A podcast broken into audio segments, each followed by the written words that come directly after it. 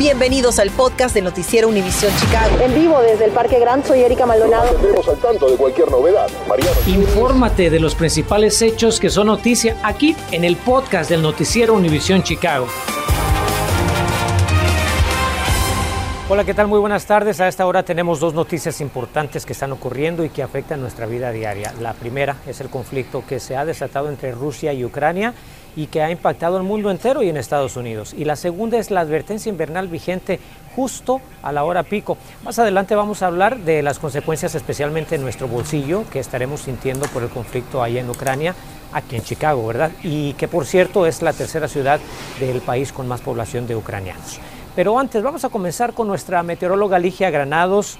Ligia ya se dejó sentir la nieve justo a la hora de más tráfico. ¿Qué tan copiosa será y hasta cuándo la tendremos? Enrique, muy buenas tardes. Hemos tenido ya una primera banda que ha sido bastante copiosa, que nos ha dejado carreteras resbalosas justo a la hora en que el tráfico comienza a ponerse más ocupado. Y aunque en este momento tenemos un eh, descanso, una leve disminución en esa nieve, no hay que bajar la guardia, por favor, porque hay más, hay más en camino. Vemos ahora mismo cómo esa nieve ha disminuido temporalmente, pero más temprano tuvimos esa primera banda bastante copiosa sobre nuestra región, ya una fina capa blanca está cubriéndolo todo. Y si abro nuestra imagen de radar y satélite podemos apreciar cómo Todavía hay más en camino, otro sistema, otra segunda banda corriendo ahora del norte, estará entrando hacia nuestra región en las próximas horas. En este momento vemos la visibilidad completamente limitada, especialmente en los sectores donde la nieve ha caído más. Ahí tenemos una toma en vivo del centro de Chicago. Vemos todavía áreas de nieve sobre la región y en el transcurso de la tarde vamos a continuar viendo esa nieve expandiéndose de nueva cuenta sobre el área. Así que por favor a seguir tomando precauciones. Yo vuelvo con el pronóstico cuándo sale este sistema, cuándo mejoran las condiciones y cuánta nieve vamos a palear, lo revisamos enseguida.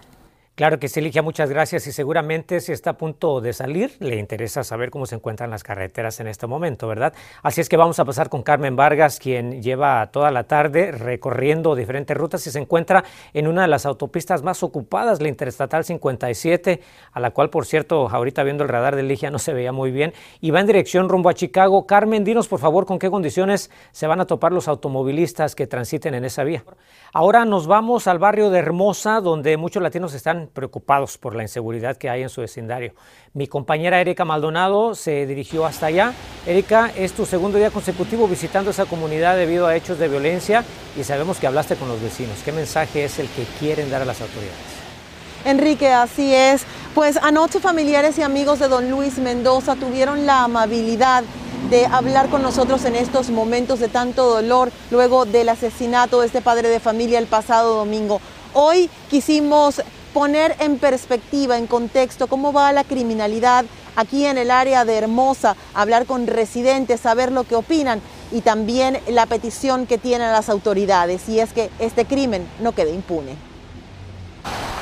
Hermosa en el noroeste de Chicago, es el vecindario que llaman hogar unas 24 mil personas, mismas a quienes les gustaría no tener que vivir con la violencia callejera que plaga al resto de la ciudad de Chicago. Lamentablemente, los tiroteos parecen estar a la orden del día. El más reciente cobró la vida de don Luis Mendoza, de 54 años y padre de cinco hijos.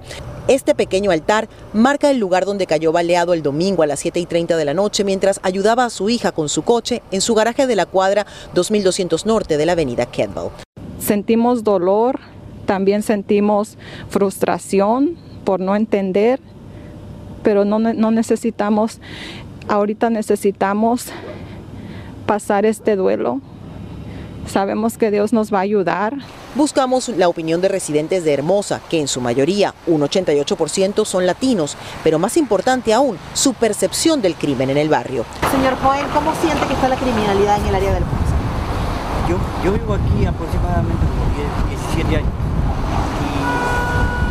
y vamos viendo que ha subido. Hace eh, como tres días más o menos, como a las tres y media de la mañana, escuché una balacera por esta zona de, la Belma.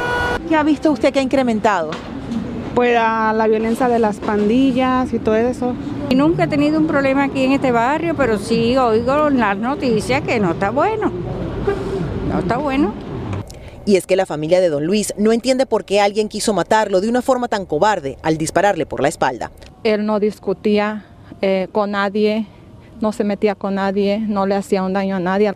Pero, ¿cómo está la situación según la policía de Chicago? Estas son las cifras que hoy nos dieron sobre el crimen en el Distrito 25. En comparación con el año pasado, a la misma fecha, la policía afirma que los incidentes de hecho han disminuido. En especial, los que habrían bajado son los homicidios en un 40%, así como crímenes sexuales, hurtos, robos y agresión agravada. Y habrían subido solo los robos con invasión de morada y los robos a los vehículos. Desde anoche solicitamos una entrevista con el concejal del área, Carlos Ramírez Rosa, pero se encuentra fuera de la ciudad. Mientras, quienes conocieron a don Luis esperan que autoridades puedan atrapar a los responsables. Ojalá y lo agarren y que pague por lo que hizo, porque la verdad que tiene que pagar aunque las estadísticas de resolución de homicidios en Chicago están en su contra. En 2021 la policía resolvió menos del 50% de los 797 homicidios en la ciudad, el mayor número de asesinatos en las últimas dos décadas, en comparación con 2020, cuando resolvieron el 45% de los 769 homicidios registrados, y en 2019 un 53% de 495 asesinatos. Insistimos esta tarde con la policía de Chicago sobre alguna novedad en cuanto al caso del homicidio de Luis Mendoza, pero nos dicen que a esta hora no tienen a nadie bajo custodia. Por supuesto, le piden que si usted sabe algo, recuerde que puede dar pista e información de forma anónima en el sitio cpdtip.com. Además, la familia tendrá una vigilia este próximo domingo para recordar y honrar la memoria de don Luis Mendoza. Será justamente alrededor del área donde lo asesinaron en la cuadra 2200 norte de la avenida Kettle. En vivo desde Hermosa, soy Erika Maldonado. Regreso contigo, Enrique.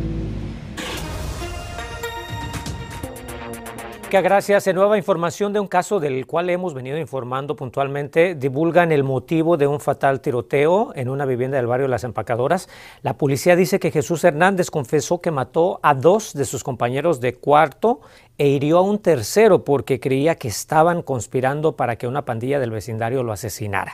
El hombre de 59 años enfrenta cargos de homicidio en primer grado por el suceso ocurrido a principios de esta semana en el 4923 Sur, Avenida Marsfield y denuncian a Chicago por la muerte de Anthony Álvarez en marzo del año pasado. La familia presentó una demanda federal alegando de que pues básicamente la ciudad es parte responsable de la muerte del joven padre porque no había una política que dictara las acciones de los oficiales en persecuciones callejeras. La denuncia también sostiene que hay una cultura de impunidad en la policía de Chicago que realiza acciones inconstitucionales. Anthony Álvarez iba armado cuando fue baleado por un oficial que lo perseguía. En todo el mundo se habla del conflicto entre Rusia y Ucrania. Entérese por qué este evento va a tener repercusión en Chicago y le afectará especialmente en su economía familiar. El Consulado de México anuncia una nueva página de internet que sin lugar a dudas le va a ser de mucha utilidad si desea hacer algún trámite con ellos.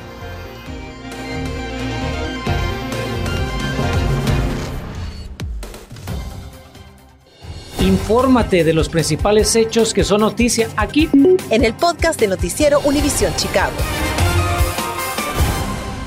Ahora ponga mucha atención porque hablaremos del conflicto de Rusia con Ucrania y que aunque no lo crea tiene efectos directos aquí en el área de Chicago. Para empezar, las autoridades locales estiman que alrededor de unos 46 mil ucranianos viven en nuestra región.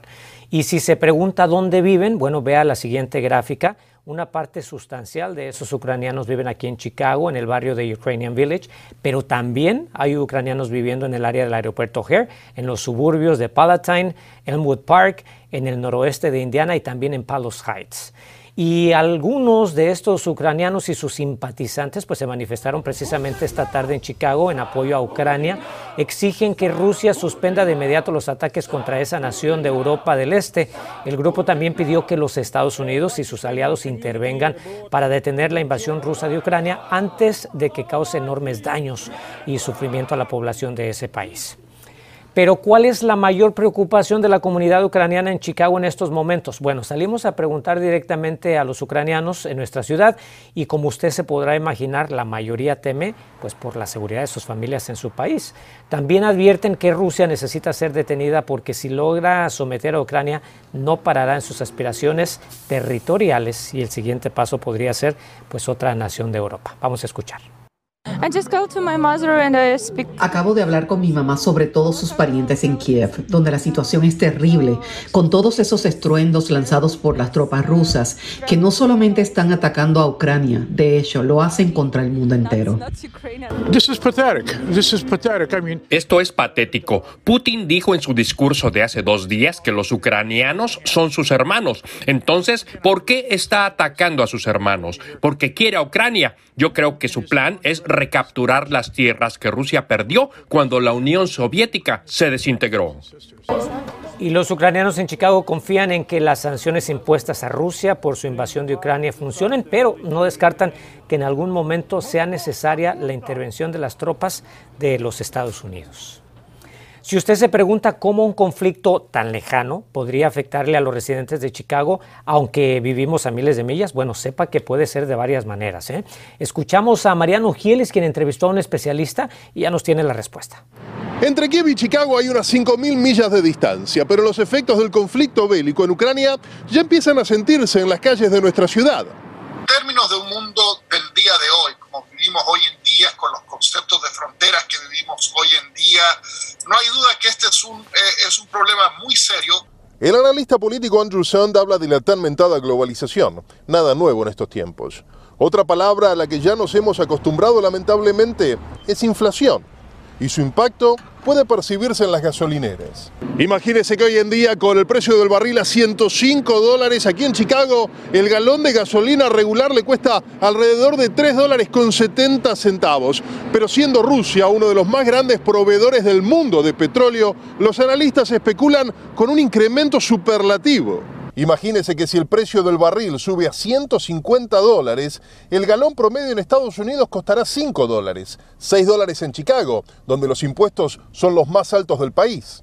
Con el, aumento del precio de la gasolina, por supuesto que no es solo que nosotros pagamos más cuando queremos eh, llenar nuestro carro, sino que toda la economía de los Estados Unidos, todos los productos que compramos, comida y todos los otros bienestares dependen del transporte que ocupa gasolina. Por ejemplo, en el supermercado, imagínese que si ya la pandemia nos estaba afectando, la situación en Ucrania puede hacer que usted tenga que pagar más por un aguacate o por una libra de carne. La inflación el año pasado llegó al 7.5% y este año se proyecta en cerca del 10%. ¿Qué debe hacer entonces con su dinero? Pues si lo tiene invirtiendo en la bolsa, no se desespere, recomiendan expertos. No venda en medio del pánico. Piense que si el Dow Jones bajó hoy 700 puntos, mañana puede recuperarlos. Bueno, tal vez no mañana mismo. Si estamos viviendo una etapa mundial que ya es diferente debido a, lo que planteábamos de que hay una reorganización de cuál es el sistema mundial, puede que demore muchos años en en, volver eh, los, mercados a, llegar a los niveles anteriores. Así que paciencia y aprenderle velas al presidente Joe Biden, que hoy anunció medidas para contener la inminente debacle económica. Solo el tiempo dirá si son suficientes. María Rogielis, Noticias Univision, Chicago. Debido al mal tiempo justo a la hora pico, pues seguimos monitoreando muy de cerca las carreteras. Vean ustedes las siguientes imágenes completamente en vivo de nuestro compañero Mario Monroy y también de nuestra compañera Carmen Vargas. Venían por la Interestatal 57 rumbo a Chicago. En estos momentos se encuentran en la Interestatal 9094 muy cerca del South Loop, me dice Carmen. Y bueno, como pueden ver, ya el tráfico se está sintiendo, ya no fluye con tanta normalidad como hace unos minutos que Carmen nos estaba dando el reporte. Se ve que el tráfico pues pues va casi a vuelta de rueda. Así es que tenga mucha precaución y maneje con cuidado, guarde su distancia. Esté muy atento también a nuestra aplicación para cualquier alerta.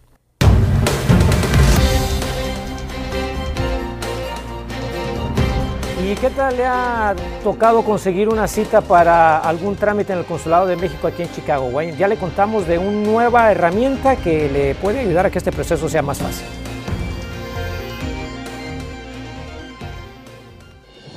Continuamos con el podcast del noticiero Univisión Chicago. Fíjese que anuncian un nuevo servicio para programar citas en los consulados de México, de Estados Unidos y Canadá. La sede diplomática aquí en Chicago dijo que el sistema Mi Consulado estará disponible a partir del primero de marzo. Para realizar trámite, los mexicanos en el exterior deberán llamar a la nueva línea telefónica. Apúntala, por favor, es el 424, ahí la tiene en pantalla, 309-0009 o visitar el sitio citas.sre.gov.mx. Esta noche vamos a tener una entrevista con la embajadora Reina Torres Mendívil, cónsul general de México en Chicago, para que nos dé todos los detalles. Gracias por escuchar el podcast del noticiero Univisión Chicago. Puedes descubrir otros podcasts de Univisión en la aplicación de Euforia o en univision.com diagonal podcast.